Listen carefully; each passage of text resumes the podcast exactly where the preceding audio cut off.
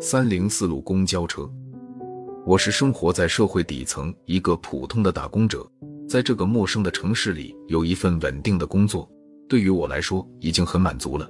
我是大山里走出来的孩子，所以每个月的工资大多数都会存起来以补贴家用。面对高涨的房价，我也只能望洋兴叹了，更不要说买房买车了。我的工作时常都是到夜里十一点才结束，所以我就会经常坐公交车回到我那个简陋的出租屋里。为了便宜的房租，我选择在离公司很远的一个面临拆迁的民房里，所以每晚我都要坐那趟开往姚市郊外的三零四。因为那辆车最后一班是十一点三十分的，正好跟我的下班时间吻合，所以我就成了末班车的常客。听人家说末班车会有许多可怕的事情发生。我心里是害怕的，但是我没有办法。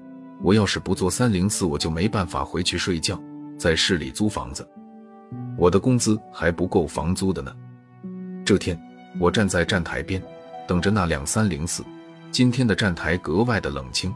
平时虽然是末班车，也会有许多的人在这里等着，因为这辆车的线路很广，基本在附近打工或者居住的都会坐这辆车。可是今晚却一个人都没有。我紧了紧身上的外套，天气刚入秋，没想到就这么冷了。今年的夏天格外的短暂，似乎没感觉到就过去了。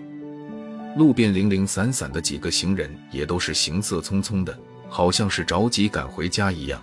也是，现在都十一点四十了，谁还不回家休息呢？说来也是奇怪，今晚的车主们还不来，以前只要到三十分就会准时来的。我坐车坐了那么长时间，还没见到他迟到呢。就在我焦急的等着公交车的时候，突然一个女孩子出现在我的身后，我被她吓了一跳，我都没感觉到她是什么时候出现的，似乎无声无息的。那个女孩子穿着一身洁白的连衣裙，长得很漂亮，很白，白的是我见过的最白的女孩子。我想可能是擦的粉太多了吧，谁知道卸掉妆会是什么样的。我看了看时间，已经十二点了。终于，那辆迟迟不来的三零四出现在我的视线之中。今晚车里的乘客就一个人，一个打扮妖艳的女孩子。我上车落座的时候，看到那个穿白色连衣裙的女孩子坐到那个打扮美艳的女人身边。车子缓缓地开动了起来，车里的气氛诡异极了。那个穿白色连衣裙的女孩一直目光呆滞地看着前面。那个美艳的女人似乎不喜欢别人坐在旁边，一边扭动着身体，一边拿出一件外套披在身上。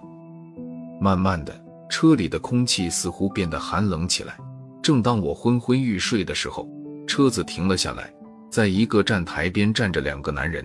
那两个男人一看打扮就不是什么好人，不会是劫财的吧？我心里胡思乱想起来。这时候。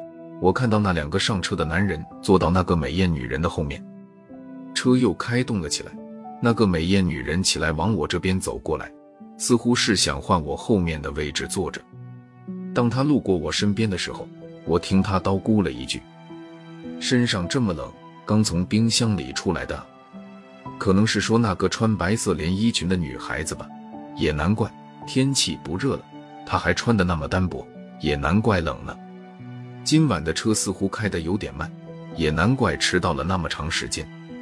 车里的那两个男人此时正看着前面的穿白色衣服的女孩子在嘀咕着什么。我看到那两个男人的脸色似乎不好看。其中一个男人快步走到司机那里，跟司机说着什么。剩下的那个男子时不时的伸头看着前面的那个女孩子。不一会，就看到那个跟司机说话的男子来到座位上坐下。但是我看到他此时手里拿着一个绳子，只见那两个男子阴笑着往那个美艳女人那边走去。原来他们真的是流氓，他们要对那个女人做坏事。此时我想都没想就站了出来，冲着那两个人喊道：“你们要干嘛？这可是公共场合！”我喊完就后悔了，因为我发现司机此时似乎像没看到一样，而那个女孩子就更不要说了，从始至终都没说过一句话。也没感觉到害怕，还是一动不动地坐在那里。我劝你不要多管闲事，要不等老子爽够了，也让你尝尝鲜。其中一个人掏出一把匕首对我比划着。我害怕了，因为我不可能打过两个身强力壮的男人，于是我就干脆闭嘴不说话了。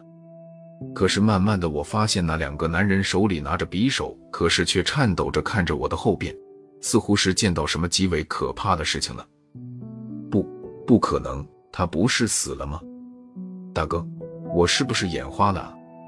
我听到其中一个小混混对另一个人说道：“老二，我也看到了，那个女人是死了，警察还在查凶手呢。他他不会是鬼吧？”那个大哥也害怕的往后面退，我脑袋一瞬间就懵了。难道难道此时我后面正站着一个鬼？此时我突然发现，原来坐在前面的那个穿白色连衣裙的女孩子不见了。对。就那么突然的消失在我的视线中，车子还在开动，她不可能下车的。于是我壮着胆子回头一看，我发现那个女孩此时就坐在我的身后，还是那副面无表情的样子，不过身上的衣服不知道什么时候变得破败不堪了。难道那两个男人说的鬼就是他？正当我不知所以的时候，那两个男人疯狂地朝着车门破坏，似乎是想把车门打开。一边破坏着，还一边冲着司机喊：“把门打开，快点！那个女孩是鬼，我要下车。”可是司机好像听不见他们说话似的，就那么木然地望着前方。那两个男人歇斯底里地对着门踹。就在车里的气氛诡异到极点的时候，突然车子猛然一阵颤动，紧接着我眼前一黑，就昏了过去。当我醒来的时候，我发现我在医院里。我的旁边躺着那个美艳的女人。在我乘车前的一天夜里，三零四公交车上发生了一起奸杀案，一个二十岁女孩子被人强奸杀死后，从公交车里抛尸在河边，司机是那两个人的同伙。案发后一个月，也就是我坐车的第二天，警察在路边发现三零四公交车，车上有三具尸体，初步鉴定为涉案人员。也许那个女鬼是在救那个美艳的女人，如果不是那个女鬼出现，也许就会多一个被奸杀的女孩子。